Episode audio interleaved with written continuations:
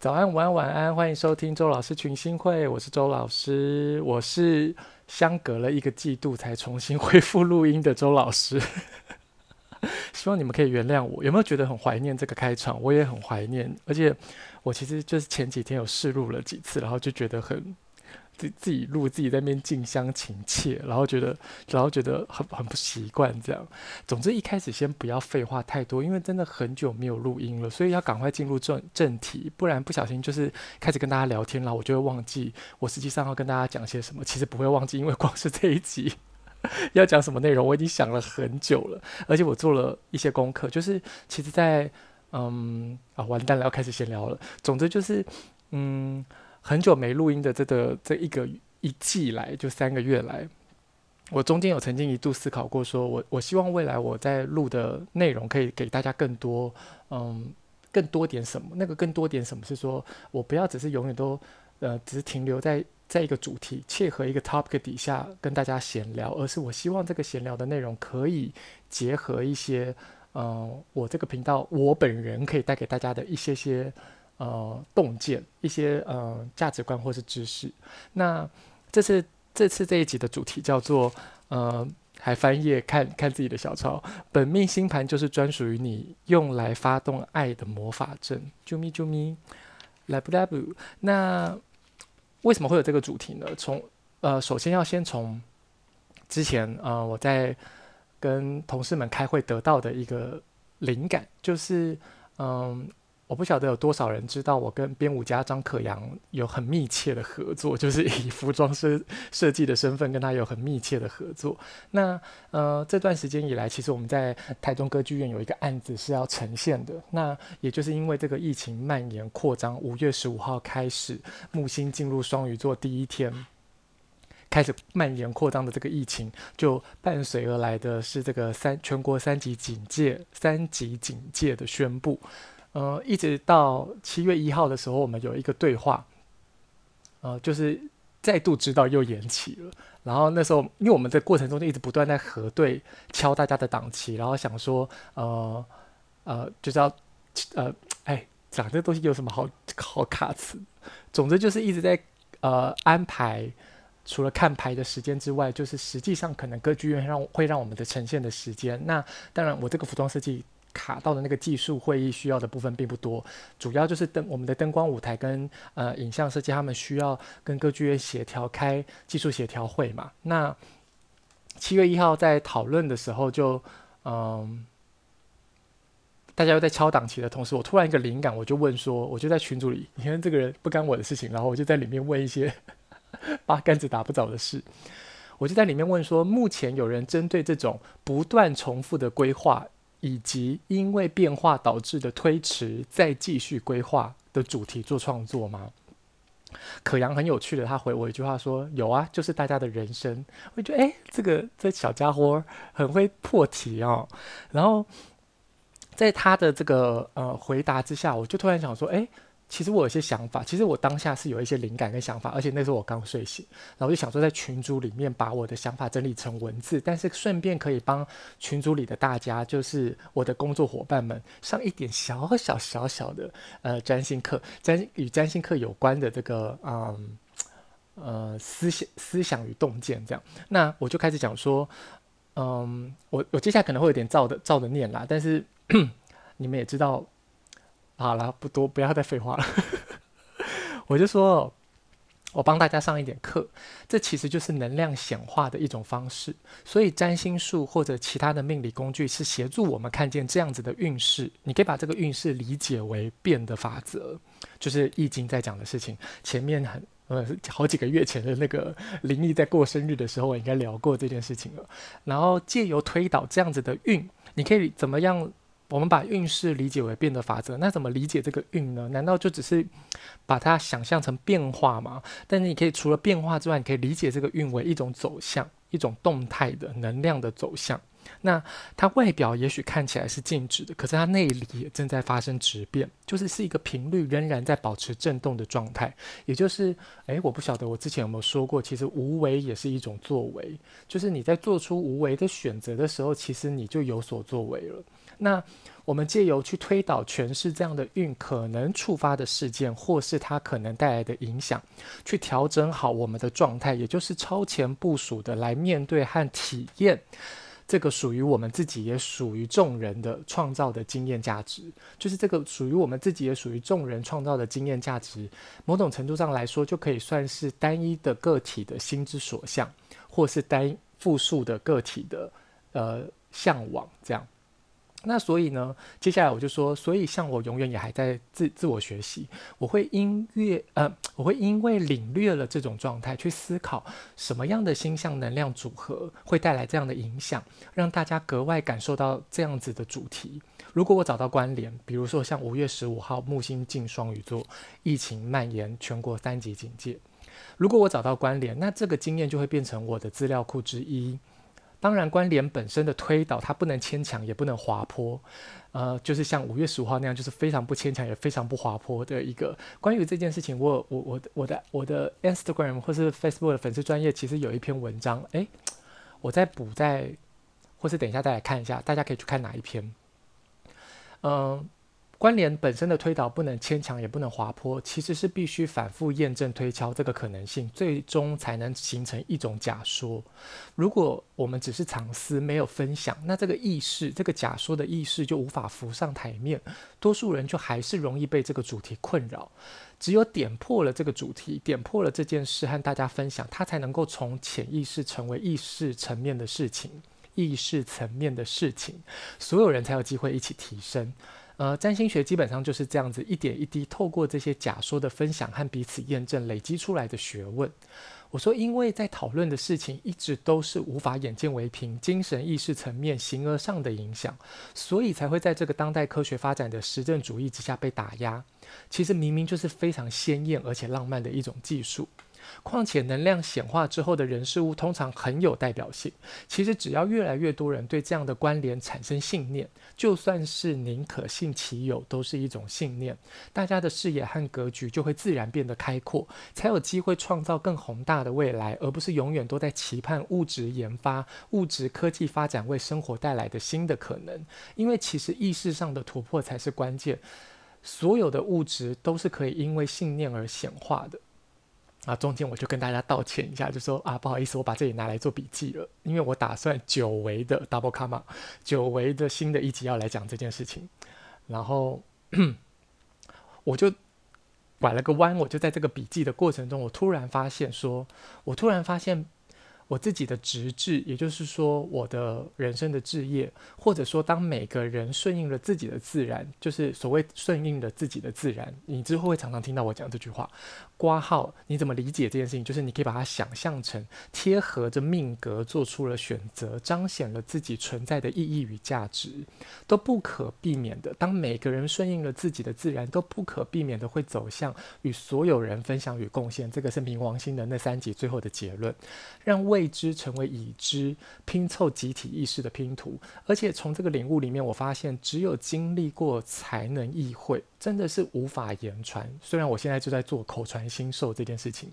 自然而然的领悟而分享贡献，这种对我来说其实是一种又静谧又狂喜的状态，真的是很安稳的感受到各种令人舒服的情感流动，像是丰盈的幸福，纯然的相信自己，感受到我和所有人之间的联系，即使这个联系细微到连肉眼都无法识别，但其实也就是爱，因为这个爱以不同的形式串联我们所有人，它并不高。并不高尚，也不廉价。这种与生俱来的连接，完全不该用二元价值的世界观来讨论。就像我们不会讨论生命的长成需要阳光、空气、水之间的关联和意义，究竟是好的意义还是坏的存在？那真的是虚无又无聊的讨论。我们能做的，诶，等等，我们能做的，其实就是在领悟了。这个爱的连接之后，学习如何在日常的生活里，也就是所谓的物质世界里落实这个关联。这个关联就是爱，落实这个关联能够创造生产的所有，生产的所有。因为每创造一个，就会看得见更多得以被创造的。怎么怎么理解呢？就是每创造一个，你可以以当小孩是父母亲呃夫妻俩爱的结晶这件事情发生了之后，他们就会看见更多得以被创造的爱。呃，笼统笼统一点，你也可以说，他就是在爱里面看见更多希望和可能性啊！我那时候讲完噼里啪啦啪啦这样一直打字，然后打完这一串，我就觉得突然觉得自己走到了那个真理之门前面，就是刚练的那个真理之门前面。我就在想说，为何我睡醒可以得到，何德何能可以得到这份灵光呢？我想这等价交换的，应该就是我这三个月以来。七月一号以前，三个月以来，在感情关系里体验到各体验到的各种无能为力吧。嗯，我在谈，我在占星学里面谈我们的呃，在我们的星盘里面去谈我们的情感议题当中，我们就会从水象宫位去切入，在四八十二宫去谈论我们人与生俱来的这份情感，这份呃缘由自爱的这个情感，在四八十二宫我们要怎么去理解它？在四宫，嗯，先不讲其他的，在十二宫我们谈的其实就是爱。好啦，我讲一下好了啦，就是 在那边自己卖什么关子，莫名其妙。四宫我们谈的是幸福，那其实，在谈幸福的那个等号，我们在谈的其实就是我们满不满足。所以谈我们满不满足，就会发现我们到最后讲的事情是我们有没有感觉到匮乏感。所以一个人的幸呃丰饶与富足，看你的。看你的匮乏感是一体两面的事情，唯有你不再感到匮乏，你才有可能感觉到自己是幸福的。那再来到八宫，我们谈的其实是关于信赖。那为什么八宫会建立在信赖之上呢？因为八宫是一个在谈共有的价值的宫位。那我们在谈共有的价值的时候，这当中有一个决定性的环节，就是我们要能够分享，我们要能够从独占的呃意识到自己所所独占的自我的价值，如何将这个自我的价值呃。先消解了你的自我，消解自我这件事情是六七宫在感受到的，呃，六七宫，然后到第八宫是最加剧的自我的消解这件事情，在权力关系里此消彼长的，呃，在权力关系里此消彼长的自我，它如何消解？消解之后，你得以分享你自我的价值，然后，但是分享有一个很重要的事情，就是当你分享了之后，你必须意识到它就再也不是你的了，所以。这个再也不是你了，你的了之后的价值，它如何得以分享呢？其实是建立在两者之间，呃，连接两端之间的这个信赖感。所以，其实八宫在谈的事情，终究是在讲信赖。所以，八宫能量很强的人，或者我们所谓的天蝎座、天蝎座能量很强的人，他终究要面临到的议题，就是人与人之间的信赖问题。嗯，那这当然，当然，一个八宫很强的人，比如说冥王星在八宫的人，他就很有可能会被人出卖、被人背叛。从这当中去学习如何建立、重新建立，如何去信赖最纯粹的爱是什么。好，回过，然后再来讲到第十二宫，谈的就是爱喽。那你就会发现，呃，刚刚讲了嘛，四宫的这个满足的相反，一体两面的另一面是匮乏。那信赖的另一面是什么呢？很简单嘛，就是猜疑。然后再来到了第十二宫，谈论的是爱。一拍谁有点大声，来不及按暂停。谈论的是爱，这个爱的反面是什么？它的一体两面是什么呢？很多人会把爱跟恨视作一体两面，或者把爱跟无感视作一体两面。但首先，无感撇开不谈，无感根本没有感觉。你要讨论什么东西？就是我认为爱跟恨其实在同一边的。那爱恨这同一边的情感的另一面是什么呢？其实对我来说是无能为力。就是爱作为一个义无反顾、无条件的意念和行动，其实它的一体，它的反面是无能为力。就是你没有实力点，你没有你你没有办法去呃找到你跟这个他者、这个客体之间的爱的连接，所以你无从去表达，无从去施予，或是无从去感受爱的存在。那嗯。也就是这个所谓的一体两面，为什么讲到这里来？就是也就是这个一体两面的这个无能为力，我在感情关系里深刻的体验到。我觉得也许是这个深刻的体验，让我得以在真理之门去交换以上巴拉巴拉巴拉巴拉刚刚讲了这么多的内容。好，那接下来我还话还没完哦，就是我发现认真细想，我看一下我讲这个讯息跟我一开始讲那个隔多久啊？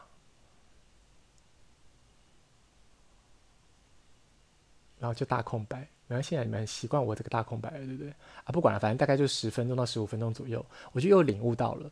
一个新的东西，又拐了一个弯。我说，其实也不是拐弯，就这是一直一直接续下来的。我的我的同事们就是看我在那边一直噼里啪啦讲不停，你知道？我说这样认真想想，探究资本主义社会中看不见的手是不是真的充满恶意，其实也不重要了，因为一来是我们只要对爱这个关联。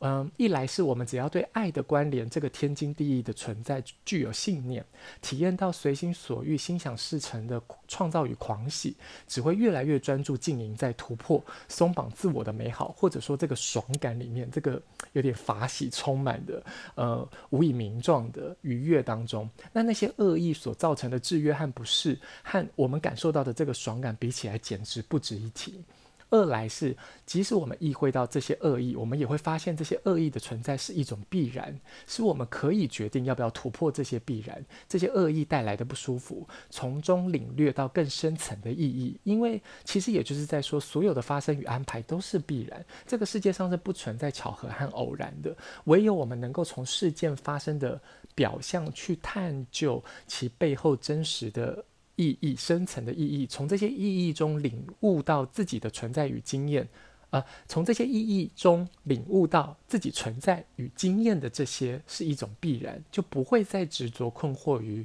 自己在这个经济体、在这个社会当中存在的价值，因为在物质文明中讨论存在的意义，最终只能停留在为身份定位贴上标签、区分归类。可是体验到存在的意义这件事，完全是超脱于物质之上的，它是一种身体力行的感受，而那些身份和标签，反而应该是为了。方便认知而存在的工具，不是限制我们发展的框架。就是那些身份和标签，是我们在身体力行的过程中，我们在体验我们的生命的过程中，方便我们认知而存在的工具。它不应该是倒果为因，拿来限制我们发展个人发展的框架。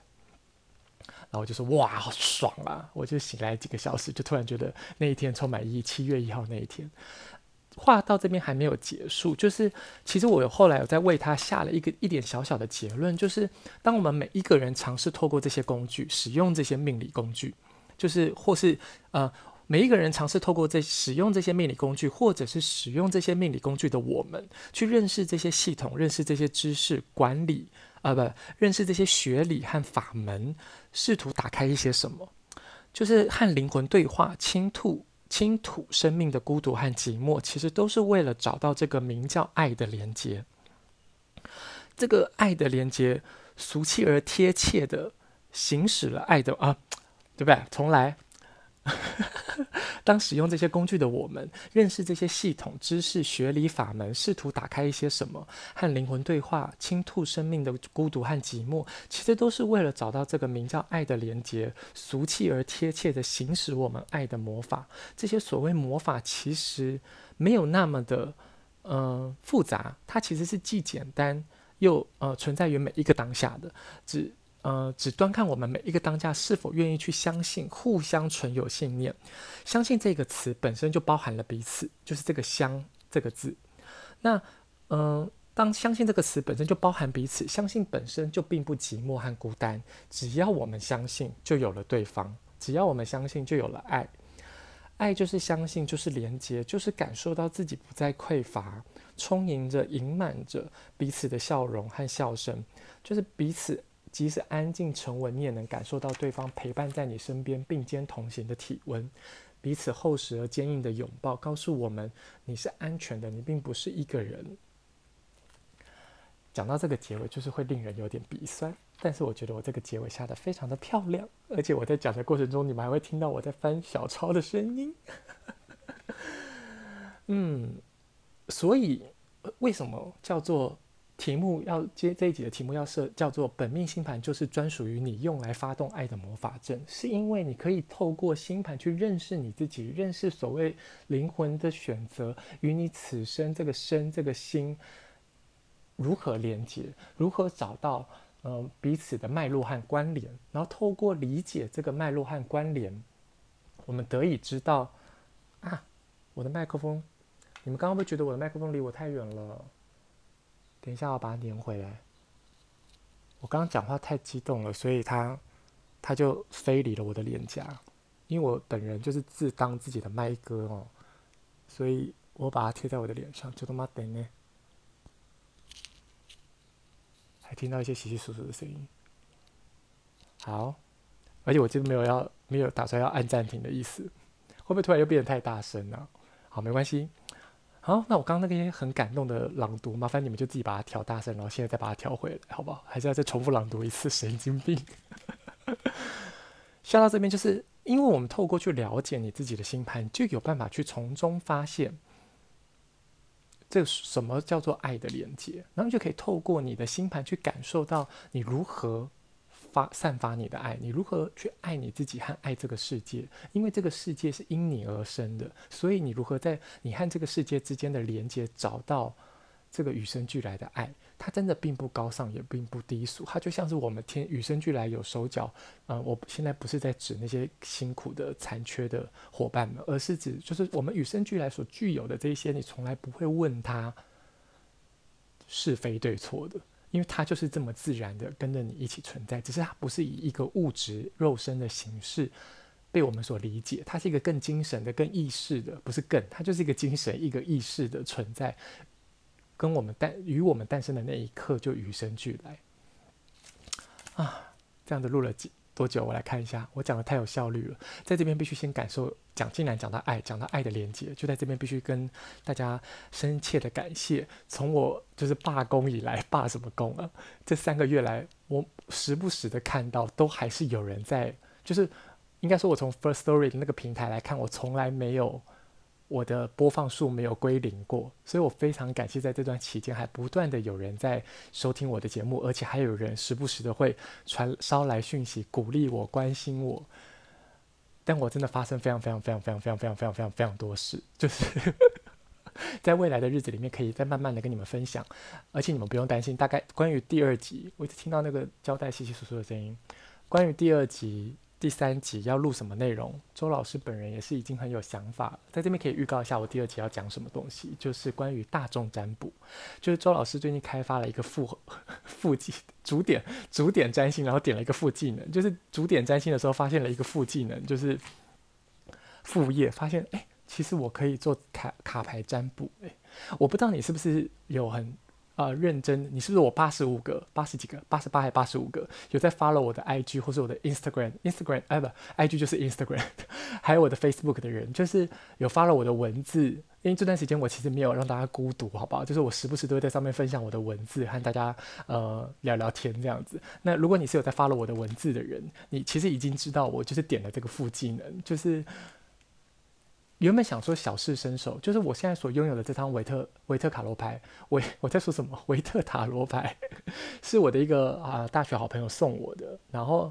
呃我跟他其实呃前几年才认清，就是跟这个卡卡牌们认清，然后那时候还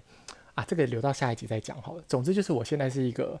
占卜大师 还敢自己说自己是大师，我我原本好下一集再多聊。总之现在周老师多开发了一个技能，就是卡牌占卜啦。嗯，然后我发现其实卡牌占卜这件事情跟诠释星盘，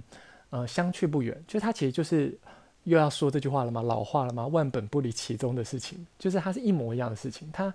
与我这个身份是在当一个诠释的人，一个翻译的人，一个转译宇宙中的讯息的人来说，其实是没有差别的哦。看星盘跟解牌，而且相比之下，真的还真的不放到下一集再聊吗？相比之下，就是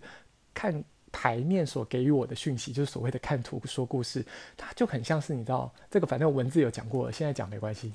就它很像那个你在玩 RPG 游戏，MMORPG，或者是未来会变成 VRRPG，然后。呃，你在里面看到 NPC 啊，NPC 上面就是一个很大的问号，然后一点那问号就触发了支线剧情，就是我我支线剧情，我看卡牌，我我诠释卡牌感受到的就是这种东西，就这么直面而来的啊。那因为星盘的星盘处理的资讯实在是有点太庞大了，呃，本人是占星师还说它很庞大，就是对一般人来讲来讲说，其实我觉得解解呃诠释星盘也没有比卡牌来的呃那么。轻松，那么那么亲呃亲切，嗯，应该是这样讲。就我每个人，我觉得每个人都可以建立一套自己诠释卡牌的系统，但是这个诠释一个占星的呃诠释星盘的系统比呃诠释卡牌的系统来得复杂得多，嗯，我来的对来得更严谨一点，我觉得啦，就我自己的自学的过程当中，我感觉是这样。当然，对很有的人来说，他可能直觉不是那么的强，呃。嗯、串联的能力没有这么的强大，那他可能就会觉得卡牌相比之下比较比较难找到失力点，那反而是星盘这种有机全是星盘这种有迹可循的事情，对他们来说比较有方向感。这样，嗯，诶，说到方向感，一九七六的方向感，乐团一九七六的方向感很好听哦，大家可以去找来听。诶，太棒了，这一集有我可以分享的东西了吧？对不对？就是一九七六的歌，一九七六的专辑啊，方向感。再来，我还会带大家 突然变超大声，没有，我还我还要提醒大家复习几集 Podcast。呃，这个这几集就是分别是第一集是我也会都打在节目的那个文字说明栏里面。第一集是传播姐的荣格占星共笔的 EP 第五十六，这个 EP 五十六在谈的内容是会跟世界找连结的人就会解盘。这一集我觉得传播姐讲的真的是。好到不行，而且我自己听这一集，我这集我好像听了三遍吧，就是没有间断的听三遍，我觉得蛮感动的。我我我自己看到看到听到这一集的内容，我我我觉得他呃也，就传播姐好像我的代言人，他也他他里面整集在讲的他的个人的想法跟呃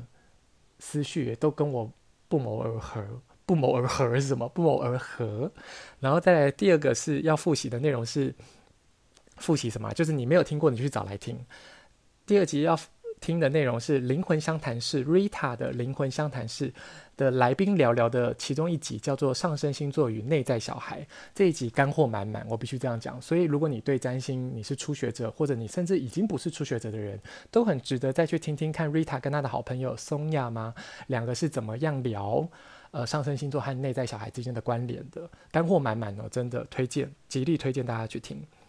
然后第三个就是本人呐、本人呃，第三个就是演员的副业，第二季的 S Two 的 EP 九，就是由周老师 feat. 周老师群星会的内容，就是我们都是闪亮的小星星。如果你是处女、天秤、天蝎这三个星座的人，你必听这一集，不听你就是损失大了。那如果你你你也很想要去聊。我不知道，我不知道我的听众里面有多少人有去听这一集过诶，因为这一集是我本人就是为了要找回录音的自信的时候，常常会去回过头来听的这一集。当然很感谢就群瑶的剪接功力，让这整一整集一个小时多的呃内容听起来非常的顺畅。然后我常常是在在听在听这一集去找回我录音的自信的，虽然听了三个月，现在才开始重新录音，但是这一集真的非常的好听，我真的完全不是自自卖自夸，就是。我我觉得我在这一集里面也提供了相当多的嗯干货，相当多的知识点去，而且是非常平易近人的、亲切的知识点，让大家去理解呃占星学的内涵。嗯，哇，这个结架真是有够好的，自己讲。然后再来就是有什么事情要跟他说的呢？就是周老师群星会满一岁了，怎么为什么脸在那边跟人家讲满一岁？明明就空了两季没有在录音。满一岁了，所以我下了一个决重大的开源节流的开源决定，就是大家应该可以看到节目的文字说明栏里面已经这个整个节目不是指这一集哦，节目的文字说明栏里面我已经大啦啦的跟大家分享了我的账号了，所以 未来的生活里面就是开放，我我来朗读一下。即刻起开放各位亲朋好友最棒的听众，以丰盛换取丰盛，以你最美丽的爱与善意，请周老师吃三餐。而且为了能够表达谢意，请各位慷慨解囊的大德们动动小手和使用 Instagram 或是 Facebook 的私讯和我聊聊天、说说话，呃，让我可以有机会好好谢谢你们的心意。我不一定会在节目上朗读你，但如果你不在那上面跟我聊天，我就去朗读你的账号后五码没有。我还是会去定期的看看有谁给我这些美好的爱，好吗？那我当然是希望很多人，我当然知道很多人为善不欲人知，但是，请你们相信，这份善善意也一定会成为一个祝福回到你们身边。那呃，有不不管你是要透过 Instagram、Facebook，或者是用那个 Apple Podcast 的那个评分标准，哎。真的有人很恶意的给我低分诶，你们每个人都值得去看一下。就是现在有十个评分，但是我是四点七分。不过我现在也对这件事情已经豁达了，就是我真没想到有人会这么积极的做这件事情。可是那个人通常往往是我，就是如果我有什么看不顺眼，我曾经就是在那个 Google 地图上面去评断一个美妆店，我觉得他呃诓骗我去浪费时间，还诓骗我花了很重的成本买了一些比较贵的那个空白指甲片。然后我就曾经干过这种事情，所以我想会有人来评我低分啊，也许是我那个啦，冥王星那三集第三集那个收听率比较低哦。那一集你们也许会听到，就是我在臭屌一些我以前大学时代的啊、我的老师们啊，或者是我的那个前东家我的老板啊，也许就是他们来评那个低分的，但是没有关系，就是我必须提供一个这样的管道，让他们疏通他们心中的不。不畅快。那至于那些 心中很畅快的朋友们，你们可以透过我所分享的这个中华邮政的账号，请我吃三餐好吗？非常感谢大家。我为什么要吃三餐？不是说我这个人贪得无厌，是什么请喝饮料啊，请吃便当啊，那些我都觉得为什么要局限呢？你们你们想要你们想要把你们这份爱多少最大化？为什么我们要阻止你？我就充分的感谢你，而且我让我会我会让你知道你，你你所对我施以的这些善意以及爱，我都会把它拿来作为更大的呃回馈跟回响，去可以嗯、让我有更，比如说我有更好的设备，或者是让我有更好的呃余裕。比如说我我就可以不我就我就讲话还还打架，就是我可以有人请我吃三餐，那我不就可以省下很多时间，不用去挣钱，然后不用去挣钱，我就可以拿来分享更多值得的内容给大家，或者提供更多好的服务给大家嘛。当然，哎，我们现在已经知道二月二十七号之后会降到二级警戒了哦，所以嗯，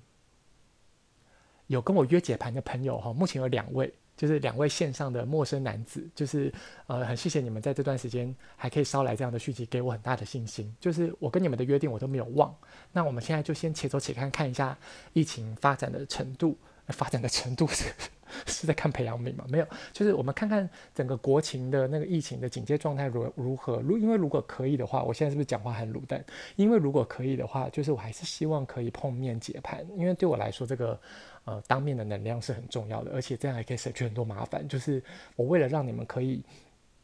录好录满嘛，所以如果我们今天是用线上的话，我还要去思考说，哎呀，要怎么样线上让我的听众可以让我解盘的客人们可以把它录好录满，这这件事情我还没有想到过。其实也是因为我懒，我没有去查过。在这边开放开放热情的听众们和我分享，如何在线上视讯或是线上录音的时候，可以把这个那那个东西那个内容录下来，好吗？就是因为我不能，我不能。画地自限嘛，就是懒成这样，就是在画地自限了。就是我还是会需要可以提供线上服务给，比如说海外的听众嘛。我是有海外的听众的哦，你们不要不相信哦。我是有马来西亚，是有德国，是有你知道其他地方的听众的哦。我看那个后台，我都看得很清楚哦。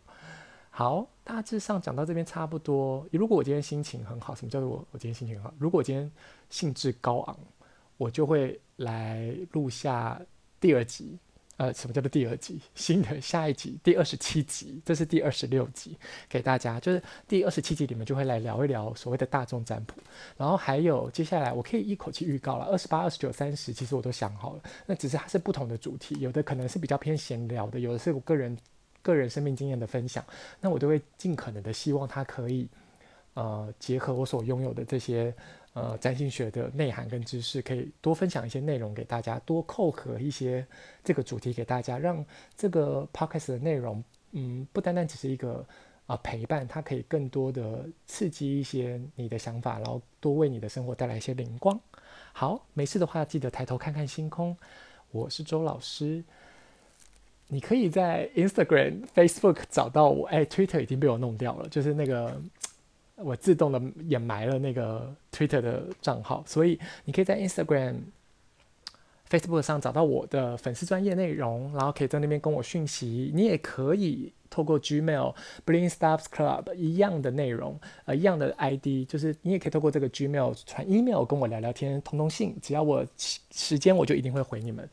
只要我时间跟我准备好了，我就会回你们。你看通信是不是很浪漫？至于写手手。手写那就先暂缓哈，不好意思，不没办法跟大家公开我的地址，等我以后有那个什么邮政信箱了之后，我再跟大家分享。